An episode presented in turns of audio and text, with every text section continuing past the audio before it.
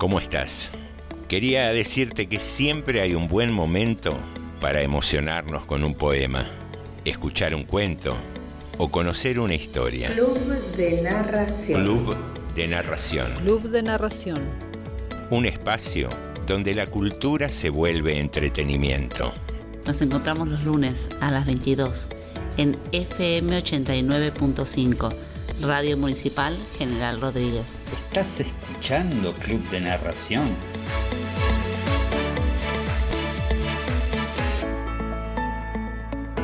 Seguimos en el Club de Narración.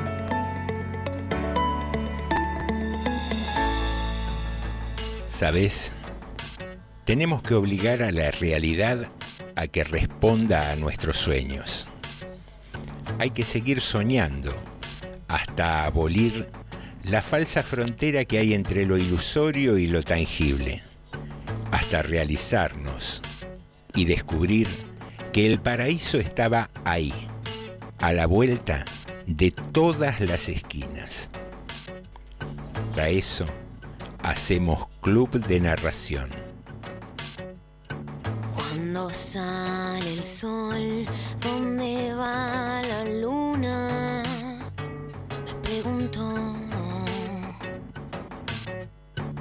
Y en sus ojos vi todo el universo hablándome a mí.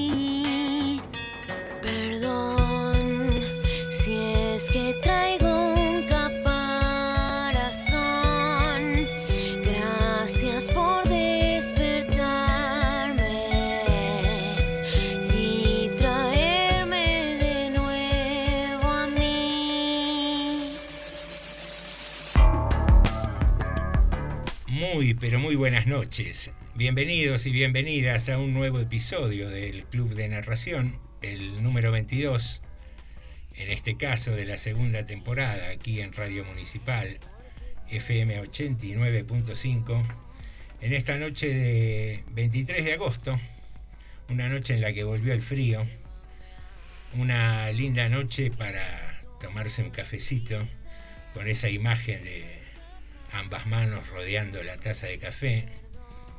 Una linda noche para disfrutar de un hogar, ahí con unos leños quemándose. Y una linda noche para qué, Daniel Batalov. Buenas noches a todos, gracias por José, gracias Marisa por invitarme. Una linda noche para contar unas cuantas cosas lindas que hemos leído durante estos días. Siempre la literatura es buena. ¿Es más para el invierno o para el verano la literatura? No, para el invierno. Para el invierno, Bien, normal. al lado de esos leños tan lindos que nombraste antes. Buena, buena imagen, ¿no? Sí. Un hogar, un libro, falta ahí el perrito echado al lado. del El gato, hogar. el gatito.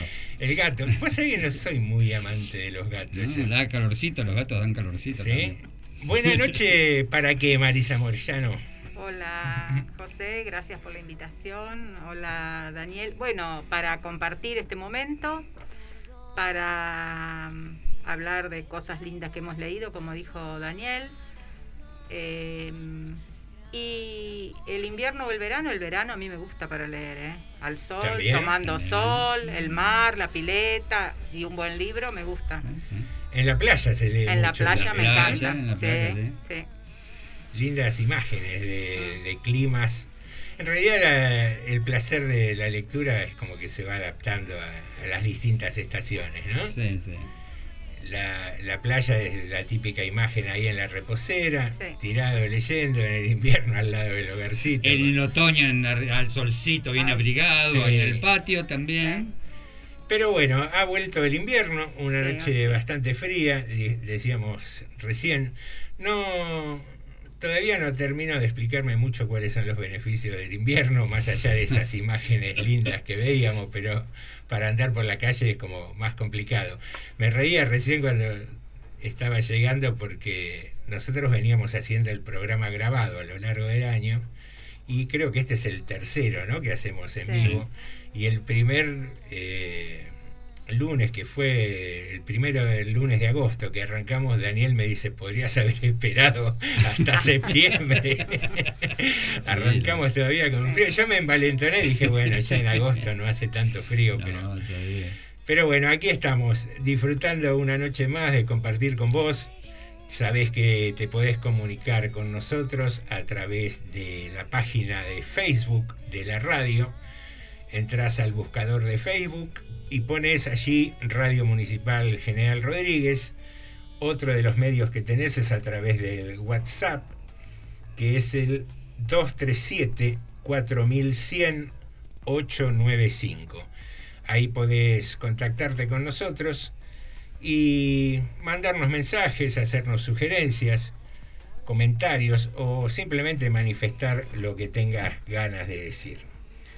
Estábamos charlando recién antes de empezar sobre una miniserie, la del Reino, una miniserie que escribieron en conjunto Claudia Piñeiro y Marcelo Piñeiro, que si bien no son familiares, tienen una coincidencia de apellido, con una letra de diferencia, ¿no? El, Ah. director de cine Piñeiro, Marcelo, se escribe con Y y, y Claudia con I latina.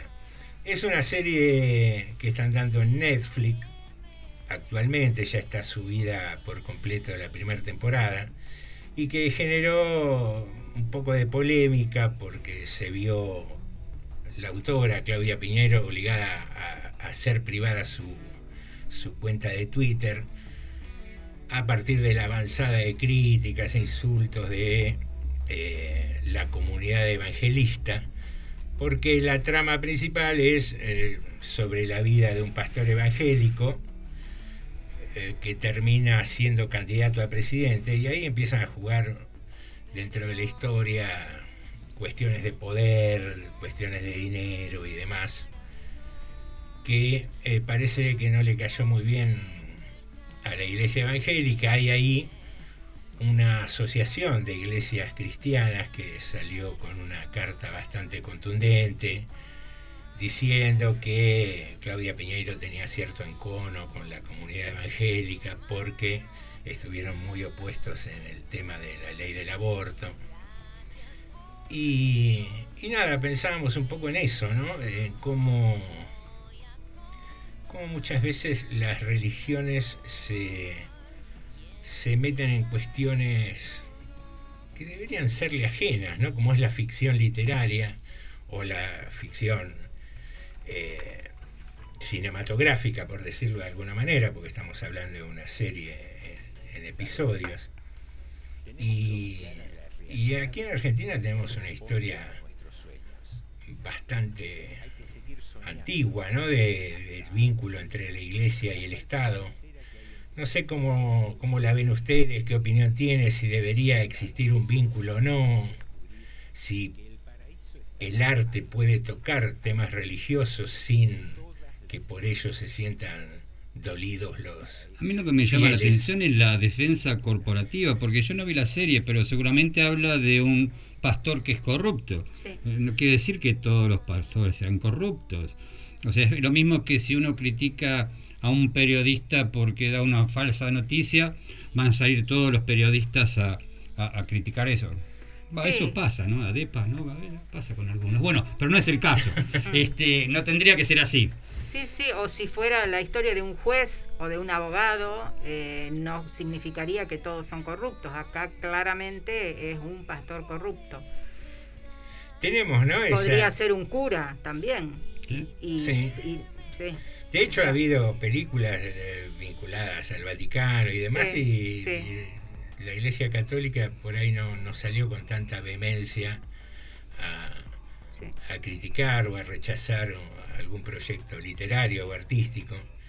Y, y sí, ¿no? De lo que marcabas vos, Daniel, esa cuestión medio corporativa, porque se han hecho cientos de películas sobre políticos corruptos Sí, y, por eso. Y no por ello... Muchas profesiones, Sí, militares sí. corruptos, Sí. militares asesinos, sino quiere decir que sean todos asesinos, policías, corruptos. ¿Por Es- qué con, con eso no? sí. Es raro el tema de la religión, ¿no? Como a veces, eh, en este caso en particular, salió tan, tan, tan fuerte contra los autores. Sí, bueno, las religiones en general tienen eso. La, la Iglesia Católica a veces eh, peca a veces de también ser corporativa con denuncias con respecto a abusos y ese tipo de cosas que tratan de ocultarlos o pasarlo por otro lado, pero no son muy abiertas a ese tipo de, de críticas, ¿no? No, no, eh, llamó, llamó mucho la atención. Y bueno, simplemente hacer el comentario y, y recomendar sinceramente la miniserie, no, no, no, no por tomar una eh, postura antievangélica, simplemente porque es un muy buen producto. Eh, Coincidíamos con Marisa que, la- que la claro. había visto. Eh, es un muy buen producto artístico. Para mi gusto yo la vi en un fin de semana y tercer, cuarto capítulo es como que se hace un poquito lenta y después retoma el ritmo muy bien y los últimos capítulos te, te enganchan te enganchan mucho. Sí, además muy buenos actores. Sí, Muy buen elenco. sí, sí, el elenco Muy- está Y otra El- cosa que se resaltó José es que se le hizo la crítica a ella cuando el guion fue hecho por ella y por un hombre. Sí. Y simplemente se la criticó El a ella. ataque ¿no? fue ella, sí. Sí, sí. Y había, inclusive, hay cierta asociación con Bolsonaro, que el vicepresidente de Bolsonaro Sí. eh, creo que es evangelista. Y, y bueno, eh, la historia de este pastor, él arranca como candidato a vicepresidente en esa supuesta fórmula. Ocurre un homicidio de- de- del candidato principal y él, a partir de allí, aparece como candidato a presidente y ahí se desarrolla toda la trama, ¿no? Sí. Decíamos que muy buenos actores, está el Chino Darín, Nancy Duplá, Mercedes Morán, Peter Lanzani, Diego Peretti, y, y las actuaciones son Sí. todas, a mi gusto, muy, muy logradas. Bueno, vamos a arrancar con algo de música, hoy vamos a hacer eh, con bastante ritmo el programa, con bloquecitos cortos, así disfrutamos de buena música. Cuando quieras, Jorge.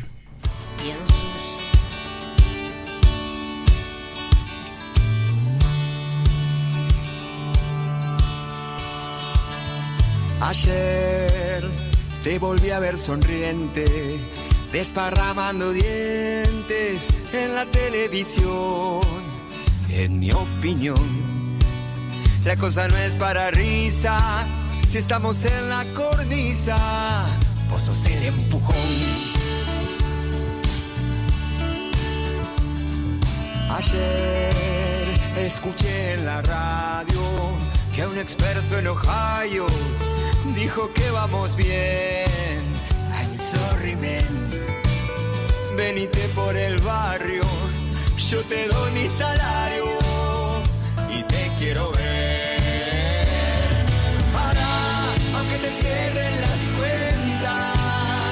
Sueños no están en venta. Para la mano, para. Guarda la hojita con el chamullo, no traces lo que no es tuyo. No me vengas a zarpar. Ayer me enteré por el diario que es un plan necesario dejarme sin morfar, que hay que cambiar que llegó la alegría y un señor policía me lo quiere explicar.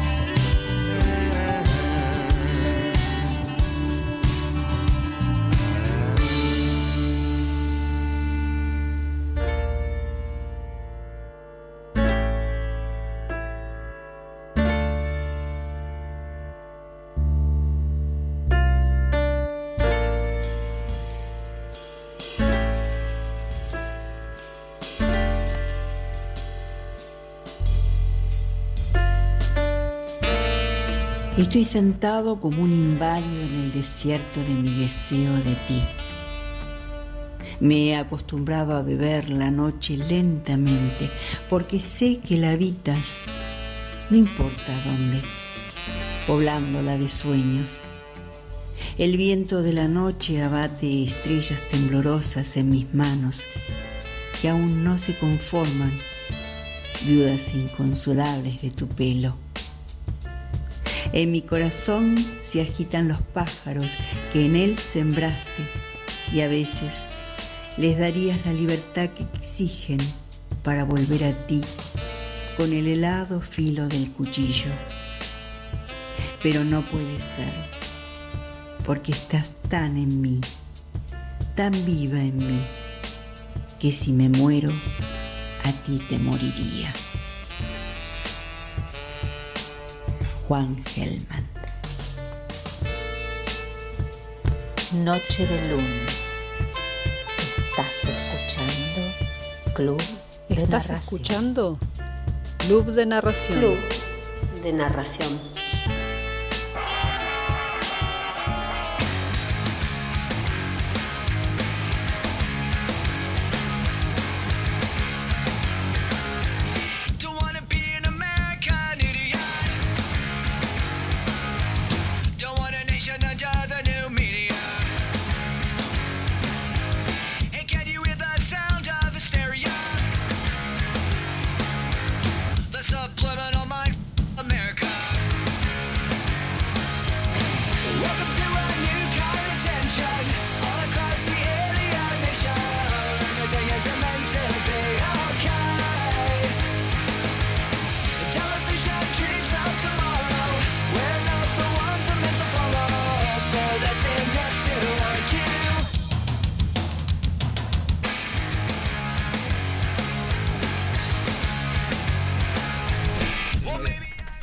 Bien, aquí regresamos, estábamos charlando un poco eh, en esta tanda musical y te recordamos que la línea de contacto es 237-4100-895.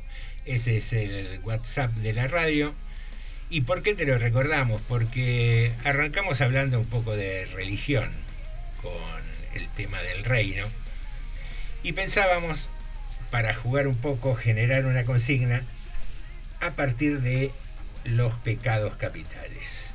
Los pecados capitales son siete, según la religión católica, que son la ira, la gula, la soberbia, la lujuria, la pereza, la envidia y la avaricia.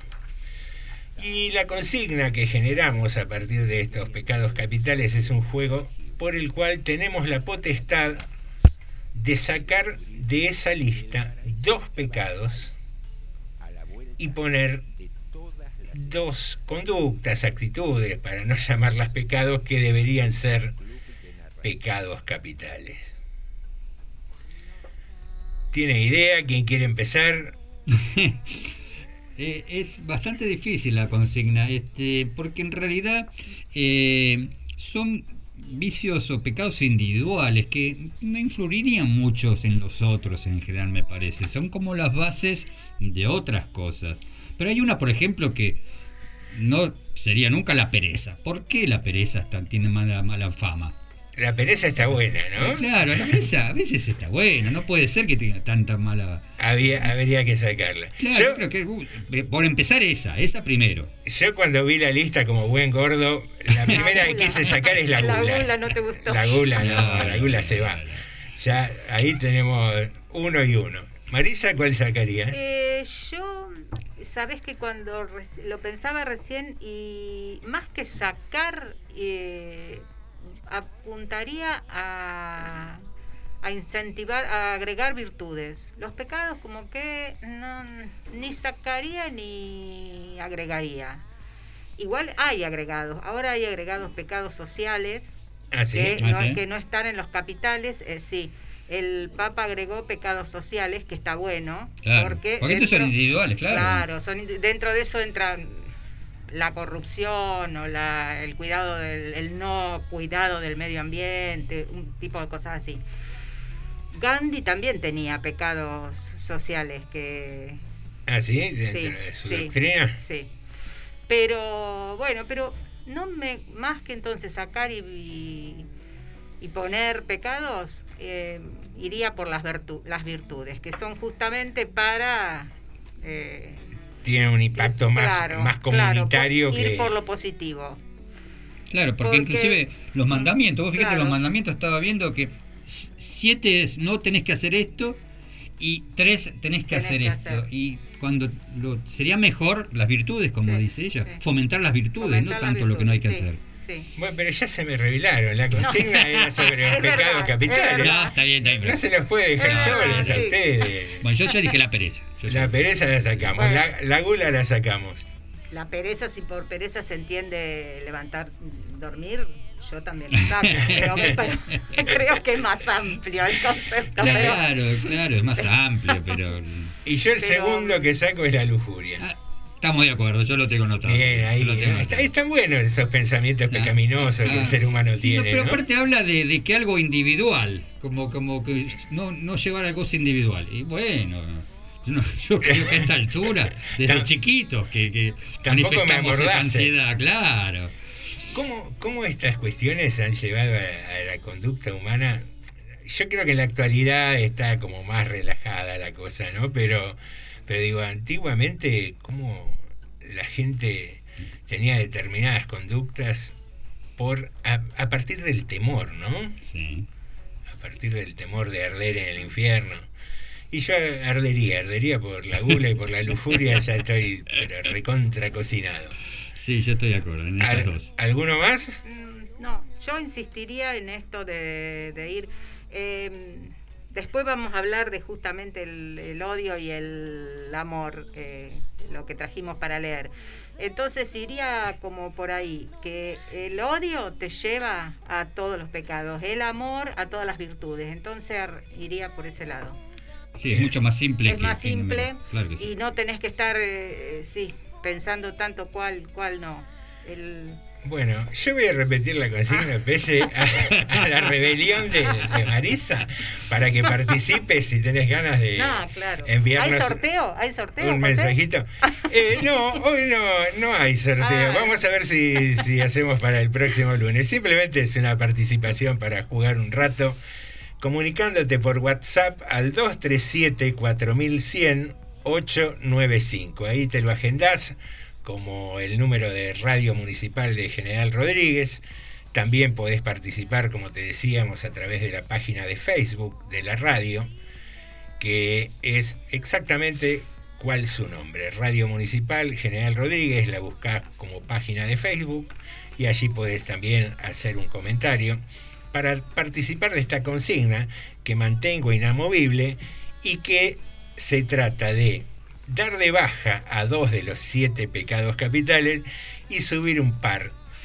Eh, yo iba a subir la mezquindad, pero estaría dentro de la avaricia, ¿no? Es, es- tendría Una que pe- codicia también, yo pensaba, pero también está estaría. dentro de la, de la avaricia. Sí, ¿no? La, la falta de solidaridad. Bueno. Sí. Esa la incorporaría como pecado capital también. O no desear la felicidad del otro, molestarle la felicidad del otro. Ay, no, falta que falta, faltan palabras para esas, Sí. digo, falta síntesis para esas cosas, ¿no? Sí, Porque ¿no? ¿no? No, no, existe una, una virtud así que. La crítica. Mm. La crítica podría ser, ¿no? Eso de, de andar juzgando al otro continuamente, Sí, la calumnia. opinando sobre La Claro. la- Sería la palabra ser indulgencia, la indulgencia, digamos, podría ser la palabra, indulgencia. Podría ser también. Andamos, andamos escasos de síntesis, ¿no? Es- pero- Escribió bien el que hizo los siete capitales, los siete pecados capitales, la, la armó linda, la armó linda. Igual yo reitero, subo la falta de solidaridad y doy de baja de inmediata a la gula. La gula, déjenme comer tranquilo, nadie me mire, ni, ni pase nadie cerca con una Biblia diciéndome te estás excediendo. Señoras y señores, está planteada la consigna de esta noche. Comunicate, participá con nosotros y disfrutá de esta noche como lo hacemos nosotros cada Los- lunes. Los que lo escuchan por Spotify pueden mandar la consigna durante la semana. Eh, sí, pero va a caducar, va a caducar. Van a arder en el infierno quienes no Está la bien, manden esta Está noche. bien, podemos agregar ese. Los que no escuchan en vivo. Cuando quieras, Jorgito. Hasta realizarnos y descubrir.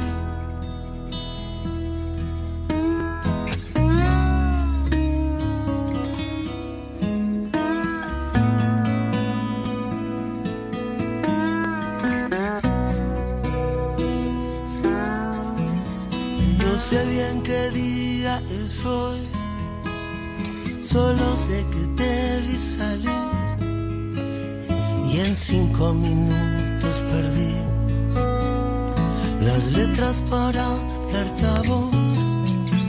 Yo sé que no tengo palabras y nunca las voy a tener. Por eso aprovecho esta noche ya ves, estoy solo otra vez. Por eso aprovecho esta noche. Tal vez lo puedas entender. Que no me importa poner las letras. Solo me importa mi querer. Mañana cuando te levantes y pienses lo que dije ayer. Ay, viejo,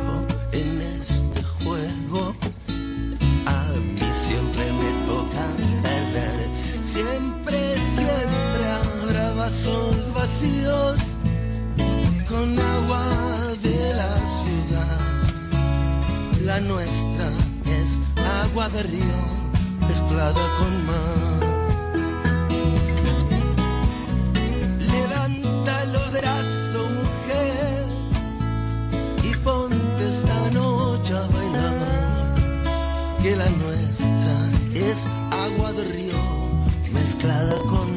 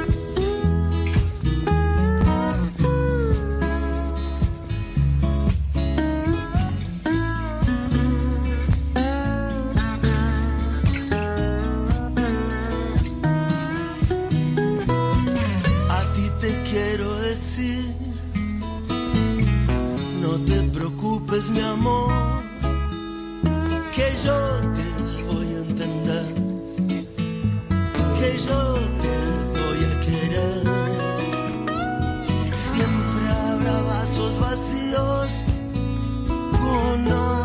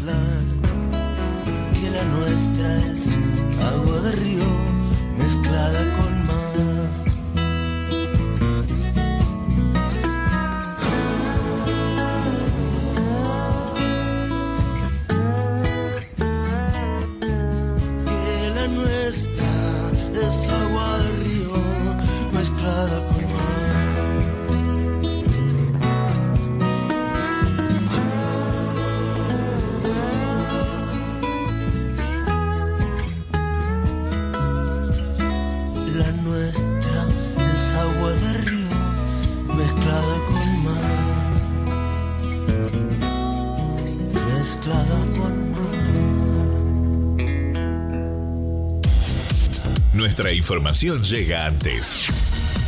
Noticias en su punto Noticias justo. en su punto justo. Y un sonido tan especial que se diría que se escribe diferente.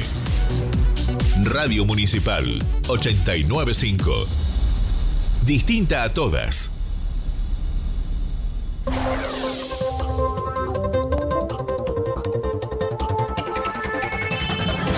Avanza la construcción del hospital veterinario, el espacio para zoonosis, bromatología y cenaza. Se estima que podría estar en funcionamiento para fin de año. Operativo Igualdad de Oportunidades. Si no estás cobrando la asignación universal por hijo y vivís en Almirante Brown, acércate al operativo para recuperar el cobro con DNI y actas de nacimiento en original y fotocopia. Vacunación. ANSES, Dirección de Migraciones y Seguridad Alimentaria. El próximo martes 24 de agosto a las 14.30 horas en Rosales 334, entre Florida y Varadero, barrio Almirante Brown.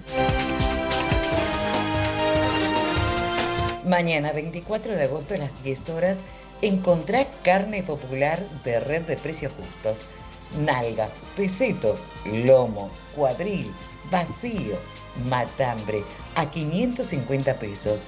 Osobuco 250 pesos. Espinazo 150 pesos, entre otros cortes. Pérdida de gas en el Bicentenario. Aproximadamente a las 15 horas los bomberos voluntarios y defensa civil concurrieron por un siniestro que se produjo en la casa 45, manzana 36 del barrio Bicentenario. El mismo se trató de un escape de gas envasado en dicha vivienda.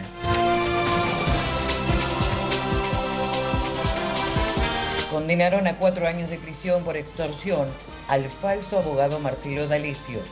La condena alcanzó también al ex fiscal Juan Ignacio Bidoni, a quien se les impusieron tres años y ocho meses de prisión, y a los ex agentes de inteligencia Rolando Barreiro y Claudio Álvarez con dos años de prisión en suspenso. Informó Radio Municipal.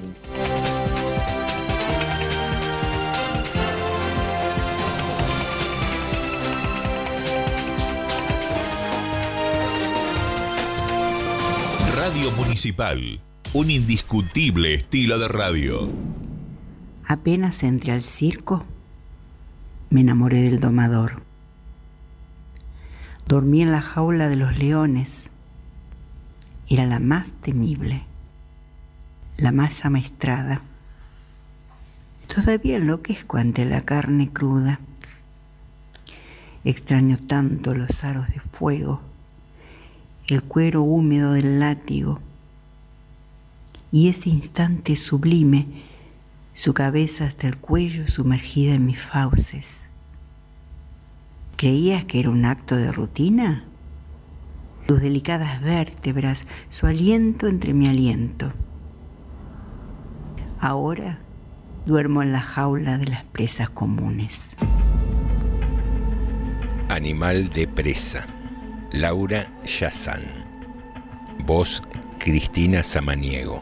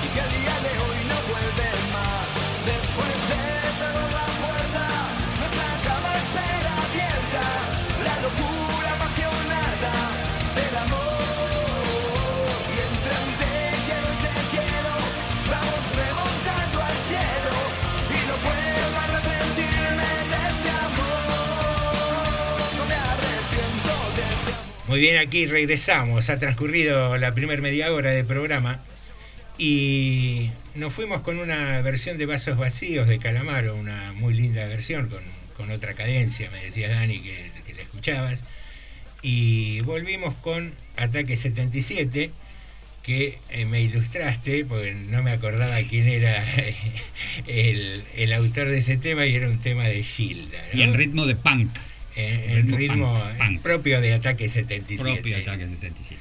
Y linda canción, no me arrepiento de este amor.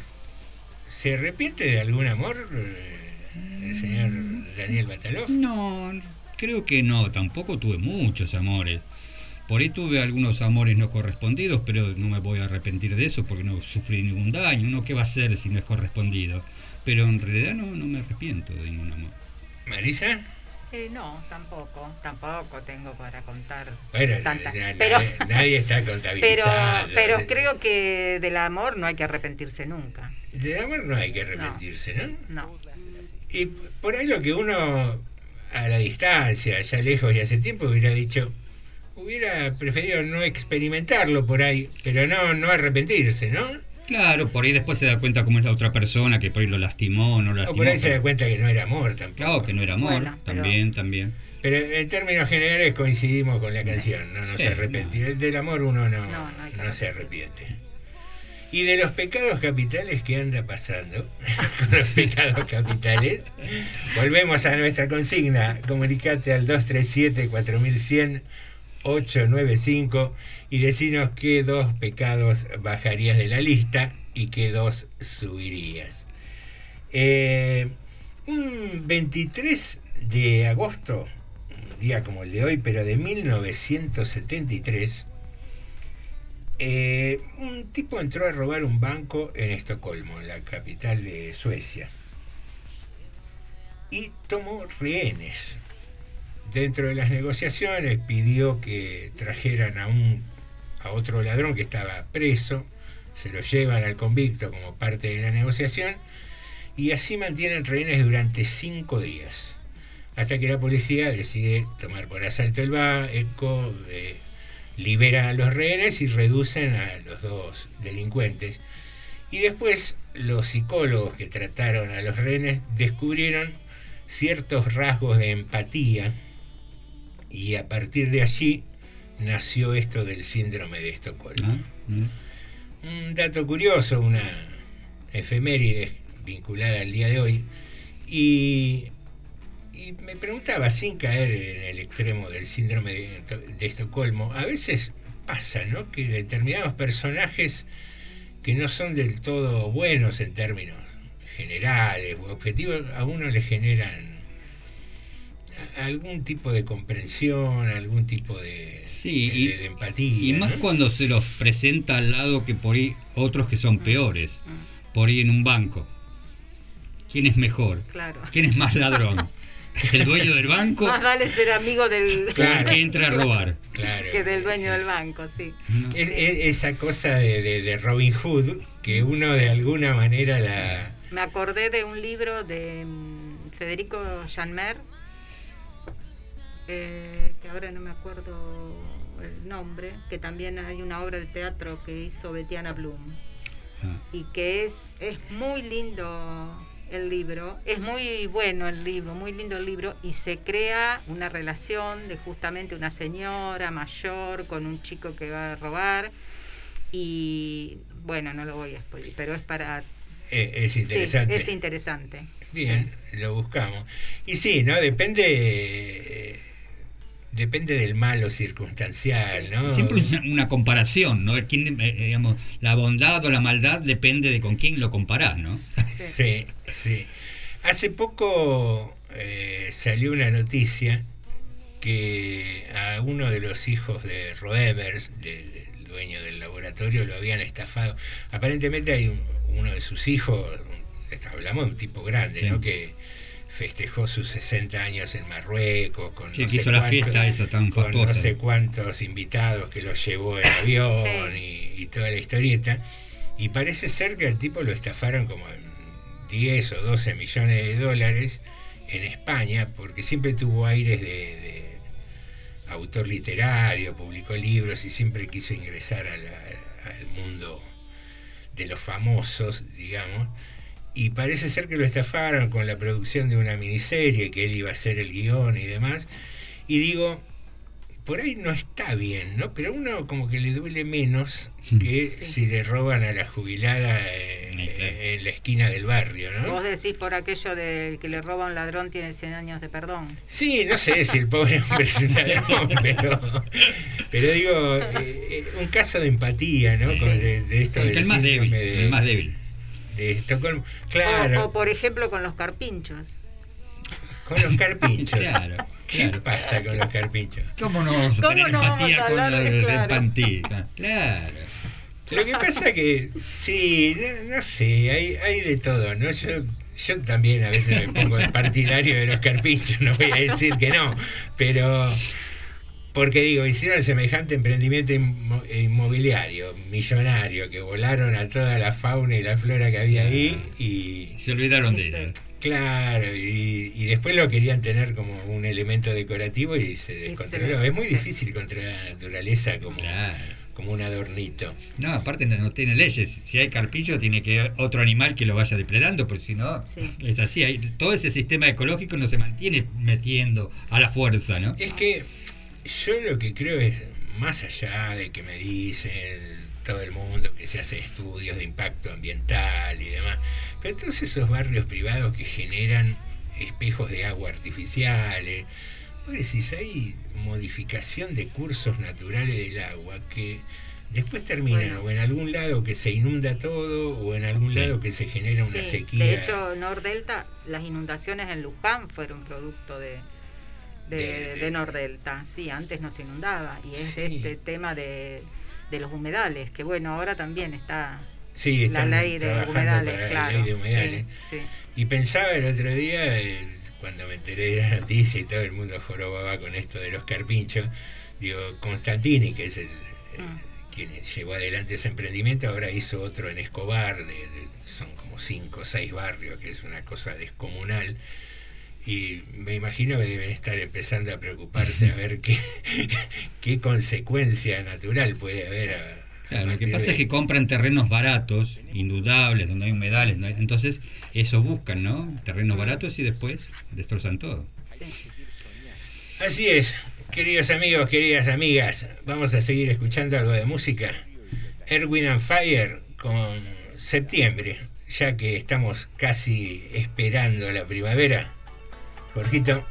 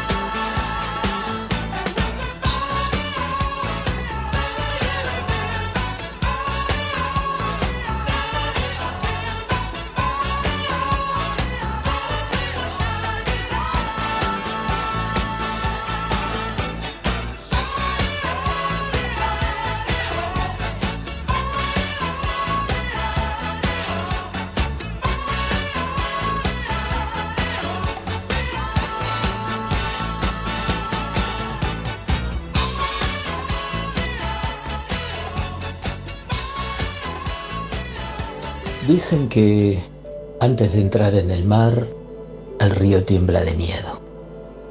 Mira hacia atrás todo el camino recorrido, las cumbres, las montañas, el largo y sinuoso camino abierto a través de selvas y poblados, y ve frente de sí un océano tan grande que entrar en él solo puede significar desaparecer para siempre.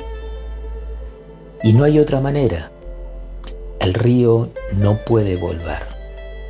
Nadie puede volver. Volver atrás es imposible en la existencia. El río tiene que aceptar su naturaleza y entrar en el océano.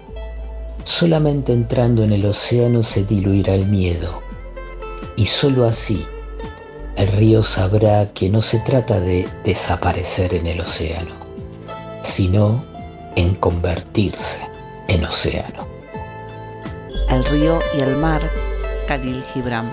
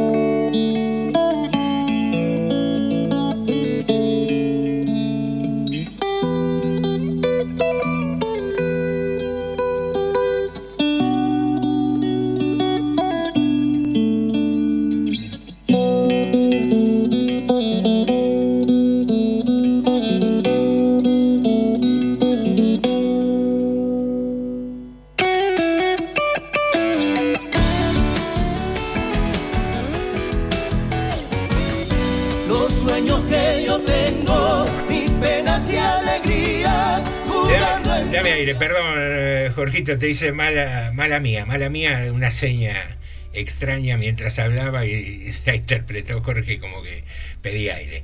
Eh, aquí estamos en Club de Narración, en FM 89.5, Radio Municipal, dispuestos a, a hacer un poco de aquello que nos gusta, que es eh, la lectura, ¿no? ¿Qué trajimos hoy, Marisa? Eh, hoy trajimos la saga, hoy trajimos la saga de los confines de Liliana Bodoc, una maravilla literaria. Eh, Liliana Bodoc empezó a escribir esta saga cuando tenía 39 años. Empezó a escribir a esa edad, ¿no? Eh, estudió letras eh, cuando ya tenía dos hijos, era grande, y esto fue lo primero que escribió y fue realmente una maravilla. Y lo escribió en la cocina de su casa cuando su marido se iba a trabajar y sus hijos se iban a la escuela.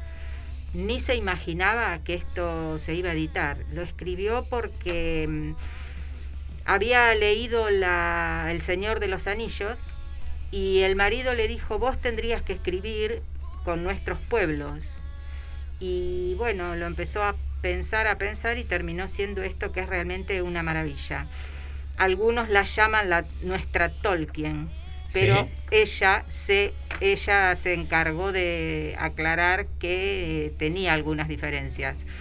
Tolkien era patriarcal, es la visión de, de- su literatura era patriarcal, eurocentrista, eh, eclesiástica, y la de ella era femenina, profundamente latinoamericana. eh, y bueno, eh, les vamos a leer algunos fragmentos. Eh, algo también para destacar, que ella empezó a escribir a los casi 40 años y murió a los 59, o sea que toda la maravilla que escribió fue en 20 esos años. 20 años. Sí. Bueno, Sí, la, la historia en general trata de unas tierras antiguas que uno podía considerar que fuera Europa y unas tierras fértiles que uno podía considerar que era acá América.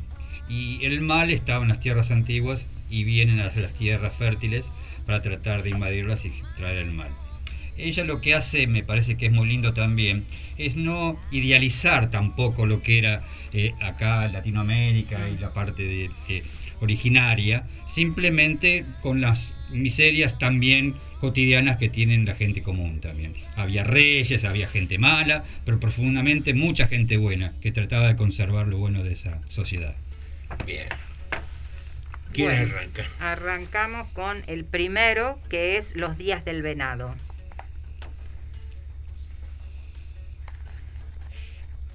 Gente de una tierra asombrosamente abundante, los Wisiwilkes. Proveían su sustento tanto como los animales del bosque proveían el suyo. Era seguro que los manzanos repetirían cada año sus manzanos que los animales de casa procrearían a su tiempo, que un solo zapallo guardaba las semillas de muchos otros, y a nadie se le ocurría pensar que semejante previsión pudiera mejorarse.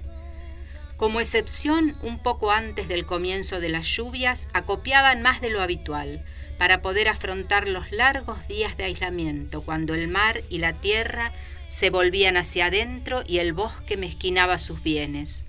Hombres y mujeres redoblaban su esfuerzo.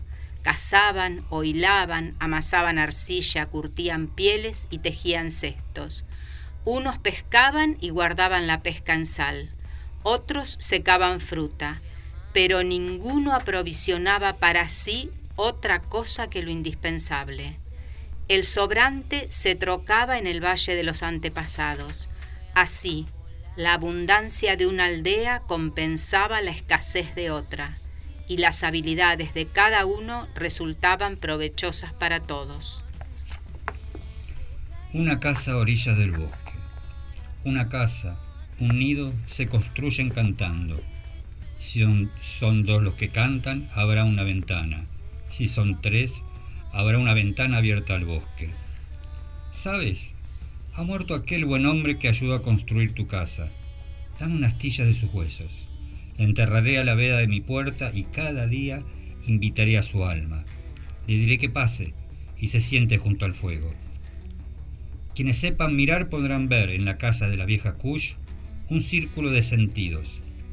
El sentido que va del humo a las nubes, de la piedra cercana a la piedra eterna. Verá la medida humana y por eso podrá adivinar que existe otra medida. Donde vive la familia de la vieja Kush, el espacio no sobra ni falta, porque la pequeña casa de piedra sabe ensancharse si es necesario. Allí está el nogal, allí está el bosque, y allí tu casa de piedra.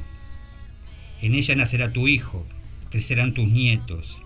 En ella tejerás, destejerás. En ella decidirás tu partida. Y eso será porque entendiste que dejar de ver a los que amas no será dejar de amarlos. Por esta casa se libró una guerra. Por ella dos ejércitos mostraron los dientes. Porque el botín que se disputa en el bien y el mal no es más que un hogar con olor a leña. Muy bien. Va a haber más Liliana Bodoc a lo largo de la noche.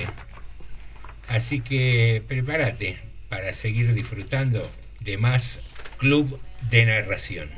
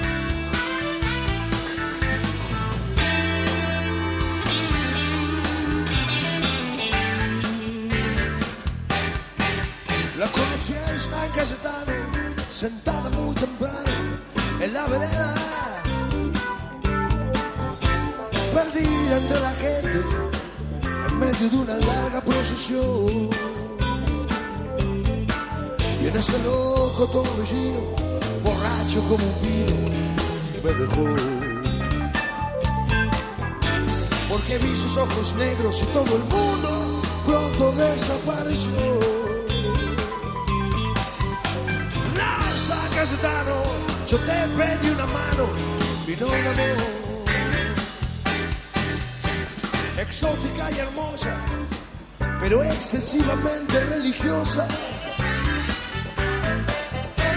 Rezaba todo el día y no tenía tema de conversación. Aguanté por unos días casi todas sus manías, pero yo, yo no soy lo que se dice exactamente, un santo de su devoción. San Cayetano, yo te pedí una mano y no un amor.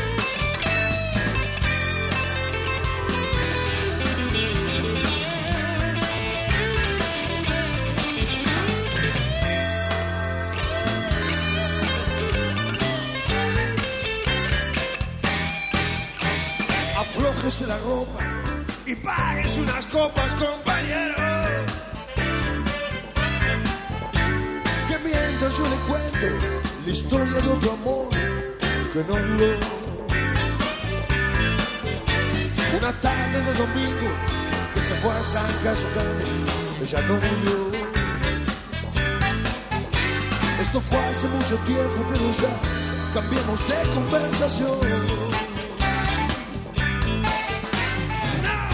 Cayetano, yo te pedí una mano y no amor.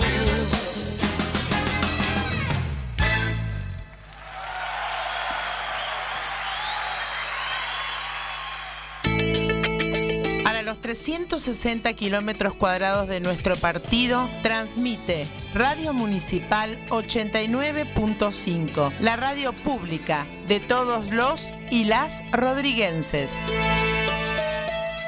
Sí, vuelve, vuelve Darío Cubar. Tienen una libreta de direcciones, él lleva dentro esos corazones, por eso yo lo voy a votar.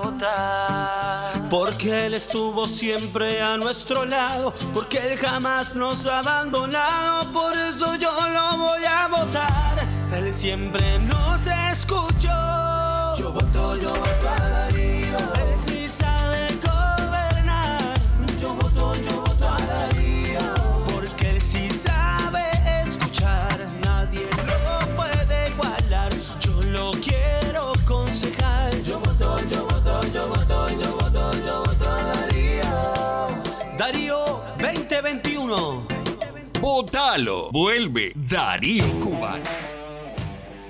Atención, nuevas medidas. Según decreto número 750-20, la Municipalidad de General Rodríguez dispone el uso obligatorio de elementos de protección que cubran nariz, boca y mentón o mascarilla de tela de confección doméstica para todas las personas que circulen dentro del ámbito del partido de General Rodríguez, tanto para ingresar o permanecer en entornos públicos o privados, como en cualquier otro lugar donde se realicen actividades autorizadas y exceptuadas por las autoridades tanto nacionales como locales.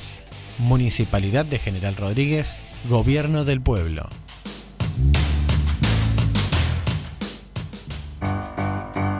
Los sábados de 9 a 12, reencuentro, con la conducción de Osvaldo de Luca y Natalia Ferreira. Una mañana diferente, con la colaboración especial de Carlos Besani y Mario Bonifacio, por la 895 Radio Municipal. Me recorre por el Nuestra información llega antes. Noticias en su punto Noticias justo. en su punto justo. Y un sonido tan especial que se diría que se escribe diferente. Radio Municipal 895. Distinta a todas. Rocío, maná, el alba se asoma, dulce despertar. tarde a tarde, el horizonte cruza el final de la luz. Día a día, el sol cae y acaricia. De noche a noche hay polvo de estrellas, la luna plena.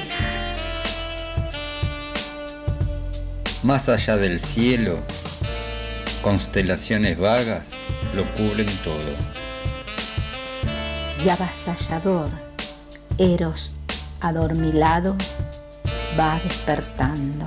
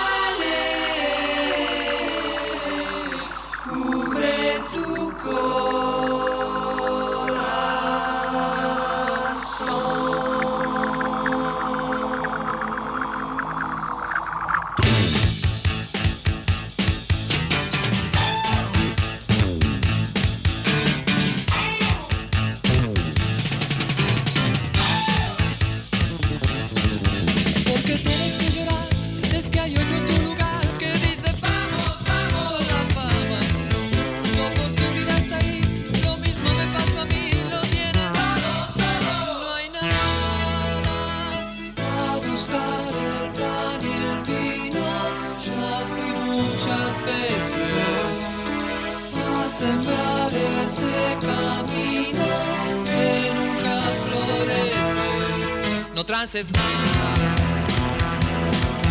la cantina y con la cantora, con la televisión cantadora, con esas chicas bien decoradas, con esas viejas todas quemadas, gente remita, gente careta, la grasa inunda cual fugaceta. No se va a acabar.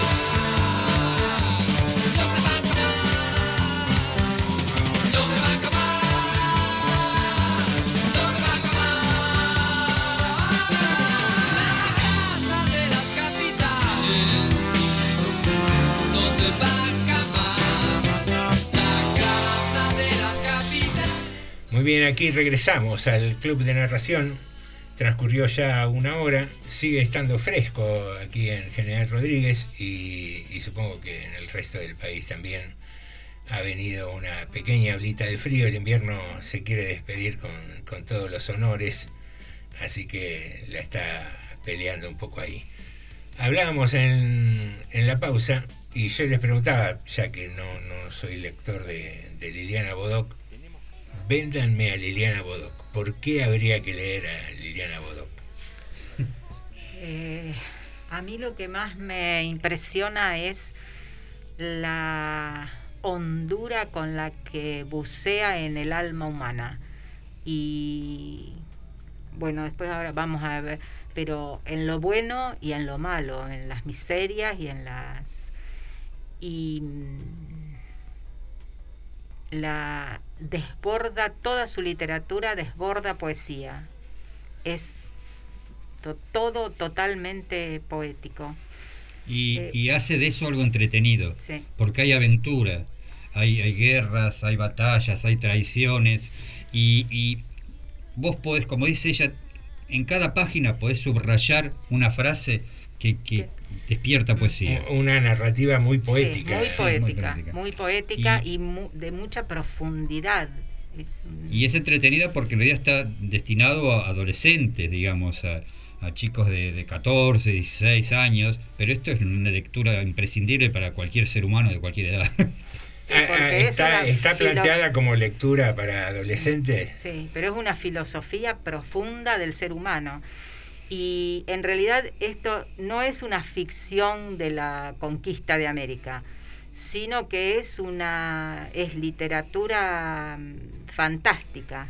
Entonces, con todo lo que requiere la literatura fantástica. Sí, porque hay cuando lo- magia, cuando- hay magia, Cuando hay lo magia, planteaba sí. Dani, cuando arrancó con la lectura, lo primero que pensé eh, es eso, ¿no? Es literatura fantástica que toma elementos y situaciones del, de, la, de la claro. conquista de los pueblos. Hay seres parecidos a los incas, Claro. pero hay seres parecidos a unos animales que tienen una cola larga, Los lulus. eh, lules, o sea, hay sirenas. Sí, sí, sí. Claro. Pero podés como identificar a medida que vas leyendo, identificás los lugares y los personajes con... Pero lo que decíamos, así como lo bueno y lo malo del alma humana, a mí eh, hay otro de Liliana Bodoc que es eh, Memorias Impuras, no sé si lo... que es más bien de la época del virreinato. Eh, y es impresionante, hay como un alegato del al poder de un asesor del virrey, que yo cuando lo leía te parece estar leyendo algo de Durán Barba y no de una mujer tan frágil y tan poeta como es ella. O sea que tiene esa capacidad de... de, de generar de- sí. personajes Sí. y, y narraciones Sí, intensas. muy profundo. Bueno, interesante. Entonces, vamos a seguir un poquito más en el próximo bloque con, con Liliana Bodoc. Y otra de las efemérides del día de hoy, de este 23 de agosto, es que eh, en el buscador Google para Argentina eh, salió eh, la imagen de Aimé Painé, eh, la princesa mapuche, una cantante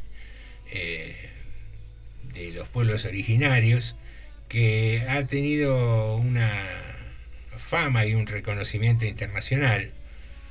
Hay una estatua en su pueblo natal, Ingeniero Huergo, hay calles en, en la ciudad de Buenos Aires que llevan su nombre, y por eso hemos conseguido a través de la red una breve biografía en, en el día de su natalicio, porque es una historia bastante sufrida y, ver cómo se, se recomponía.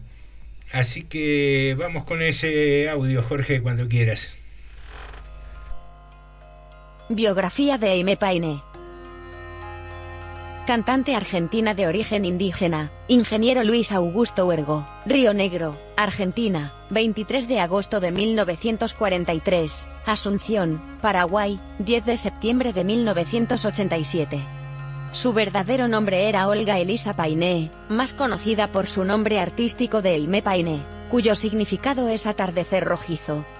Aimé Painé, fue hija de padre mapuche y madre tehuelche. Su madre, a causa del maltrato ejercido por su marido, abandonó a la familia cuando Aimé contaba tan solo con tres años, hecho que marcaría para siempre su futuro. Fue internada en el Instituto Unzue, un orfanato colegio de monjas ubicado en Mar del Plata y, posteriormente, fue trasladada al Colegio María Auxiliadora hasta que finalmente fue adoptada por Héctor Jan, un abogado y autor teatral, y su esposa. Lo primero que notaron sus padres adoptivos fue la increíble y dulce voz de Aime. Enseguida la enviaron a canto y música. Con 18 años, se independizó y se fue a Buenos Aires, donde no le fue nada fácil abrirse camino. Tuvo muchos trabajos antes de ser la artista que conocemos, peluquera, tejedora, pintora de cuadros y hasta fue asistente del artista plástico Roberto Ramaugue. En los 60 comenzó una relación con Ángel Lobezano, amigo de sus padres adoptivos, 24 años mayor que ella, casado y con hijos. Jaime no estaba al tanto de ese último detalle y cuando se enteró ya era tarde. Esta relación la marcó como ninguna otra. Le dio una felicidad inmensa a la vez que más tarde la hundió en una espiral de tristeza. Jaime vivía sola en un departamento que él había puesto a su nombre. Su relación sufrió tantos altibajos que ella revivió en seguidas ocasiones el abandono sufrido por su madre. Fue medicada y hasta tuvo que pasar por un par de estadías en una clínica psiquiátrica para recuperarse de los episodios de crisis nerviosas que la afectaban. Con 29 años, ingresó al Coro Polifónico Nacional, en donde permaneció cinco años como corista. Después de abandonar el coro, decidió por fin regresar a su tierra y resolver la incógnita de su identidad. Jaime Painé había sido registrada como Olga Elisa Painé porque en ese momento la ley no permitía a los indígenas usar sus propios nombres. Cuando ella nació no se hablaba de los pueblos originarios ni de sus derechos, no se los tenía en cuenta y sus nombres no debían ser escritos. Sería muchos años después cuando regresó a su pueblo, y reconectó con la música mapuche y recuperó su nombre. Aprendió la lengua de su infancia, cambió su atuendo por las vestimentas tradicionales de los mapuches, y dejó la guitarra para tomar los instrumentos autóctonos de sus ancestros, el cultrún, las cascahuillas, la picilca y el trompe. Jaime llevó la lengua mapuche a América Latina y luego a Europa. Fue la primera mujer mapuche en difundir la canción ancestral de su pueblo, explicando al público su significado. Su activismo no se quedó solo en la música. También participó de la Subcomisión de Derechos Humanos de las Naciones Unidas, que se realizó en Ginebra. Por otro lado, presentó un proyecto de ley para que garantizara la educación bilingüe en todo el país y no se perdieran los idiomas originarios. Murió en Asunción, Paraguay, con solo 44 años. Estaba cantando durante una entrevista cuando se desmayó a causa de una hemorragia cerebral que la dejó en un coma del que no pudo salir. Jaime Painé nació en un contexto histórico en el cual aún había muchas voces silenciadas. Rompió con esas barreras y en la búsqueda de sus raíces llevó las voces de su pueblo a través de todas las fronteras. Murió muy joven, pero haciendo exactamente lo que le había dado libertad e identidad. Pistones de un curioso motor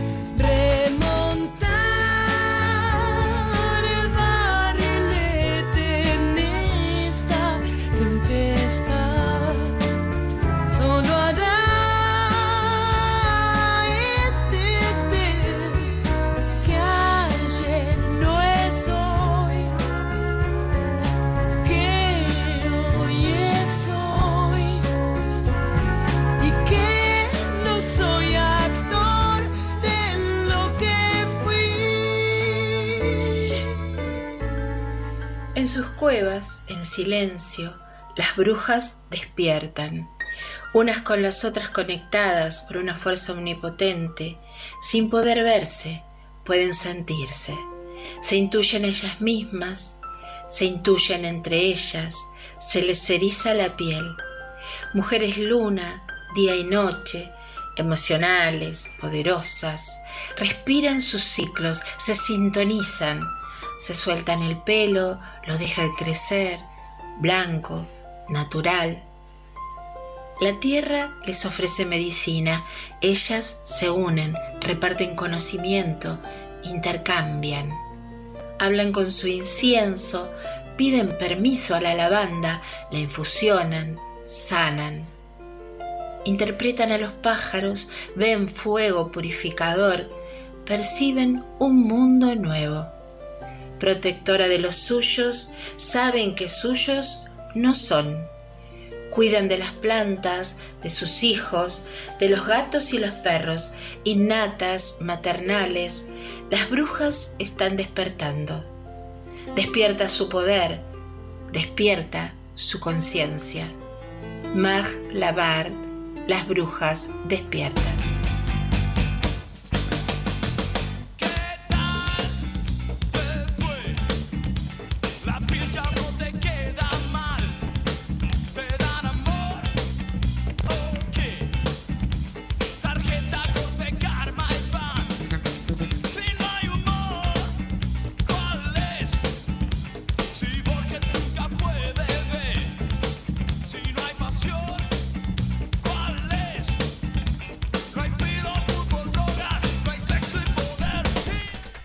Bien, señoras y señores, llegamos al último bloque de Club de Narración, última bola, último pase, como dicen en el casino, antes de cerrar.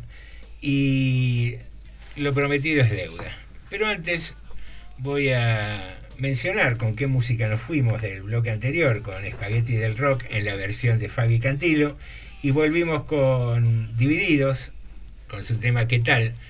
Y es una observación que me han hecho Marisa y Daniel de que no tenemos la costumbre de mencionar la música, los autores y, el título de la canción y corregiremos. Eso es lo que tenemos de, de bueno y de enriquecedor hacer el programa entre todos. Así que bueno, ahora sí, lo prometido es deuda. Volvemos con Liliana Bodoc. Zarpó de madrugada la flota terrible de los siderecios, con armas capaces de asesinar un río, un bosque, un pueblo entero con sus ropas coloridas y sus lenguas propicias para contar leyendas. El amo sabía que el camino que lo llevaría a la eternidad era mucho más tenue. Ve y desune. Desata los lazos de hermandad. Ahonda las injusticias. Dile a quienes las cometen que ejercen su sagrado derecho. Y dile a quienes las sufren que nosotros llegamos para remediarlas logra que los hombres y las bestias se sientan enemigos. Consigue que la tierra deje de serles madre. Bueno, yo voy a leer una parte donde hay un personaje, Gwen Clem, que es una niña, nieta de Kush, inocente. Le dicen la inocente, no sabe de maldad. Ellas se encuentran con la muerte, que es una anciana, decrépita, con pelo largo, desteñido. Y ella la ayuda a la muerte, no sabe que la muerte y la ayuda, la peina, la trata bien.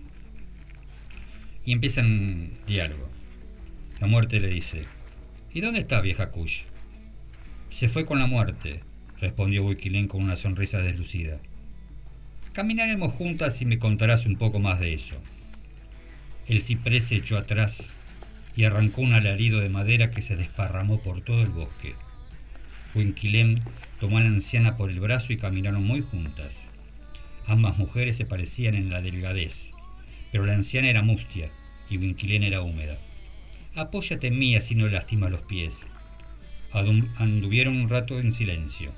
¿Conociste a mi abuela Kush? preguntó Winquilén. Claro que sí, ella no mentía. La célebre amasadora de pan. Winquilén rió por primera vez aquel día.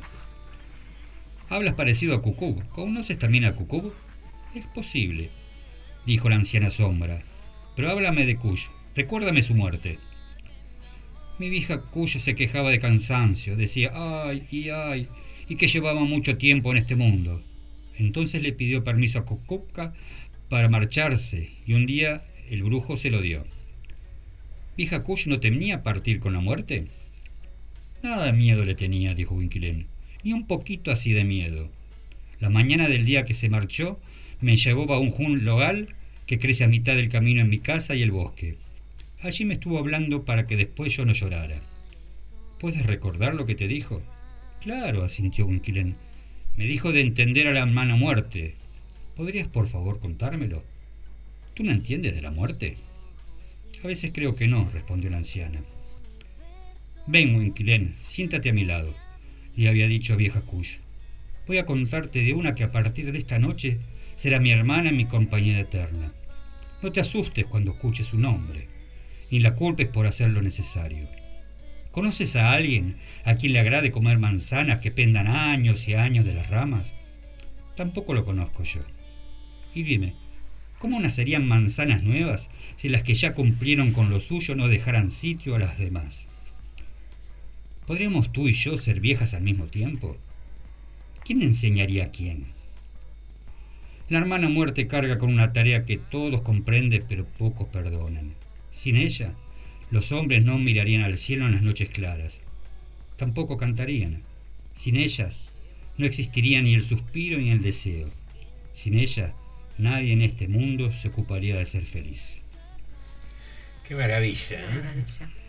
¿Leemos Maravilla. una final? ¿Una final leemos? Dale.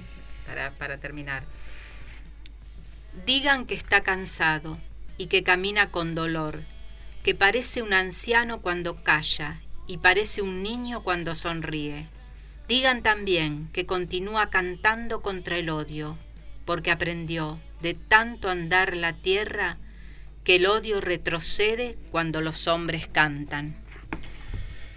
Muy bien, una, una maravilla, ¿eh? una autora que yo particularmente desconocía y, y que recomendamos, porque a fin de cuentas eso es un poco lo que hacemos cuando citamos algún autor. No, por ahí sí soy de seguir autores, pero no leer sagas, como en este caso. Repetime si querés, Marisa, el nombre de los volúmenes de Liliana Bodoc. es la saga de los confines. El primero es Los días del venado, el segundo Los días de la sombra y el tercero Los días del fuego. Bueno, está hecha la recomendación. Me quedé sorprendido escuchando el diálogo que leyó Daniel, ¿no? Qué maravilla plantear la muerte como un ciclo de la vida, básicamente. Así estamos en esta noche del Club de Narración. Lo transcurrimos con buena música, con el placer de tener tu compañía del otro lado y que la agradecemos particularmente a todos los que nos acompañan, eh, especialmente a Sandra que nos envió un, saludo diciendo que es un placer escuchar el programa, cosa que en lo personal me causa regocijo, porque eh, la idea es esa, acompañarte los lunes a la noche, eh, desacralizar un poco esto de la literatura, de la cultura y, volverlo parte del entretenimiento radial. Acompañado de música, acompañado de charlas, acompañado de estas consignas férreas que nadie va a modificar. no, no, la idea es, jugar y disfrutar de tu compañía. Gracias Jorge en la operación técnica. Y a vos te decimos lo de siempre. Nos reencontramos el próximo lunes y disfrutá de la vida y ten mucho cuidado que acabamos de incorporar a los pecados capitales la falta de solidaridad.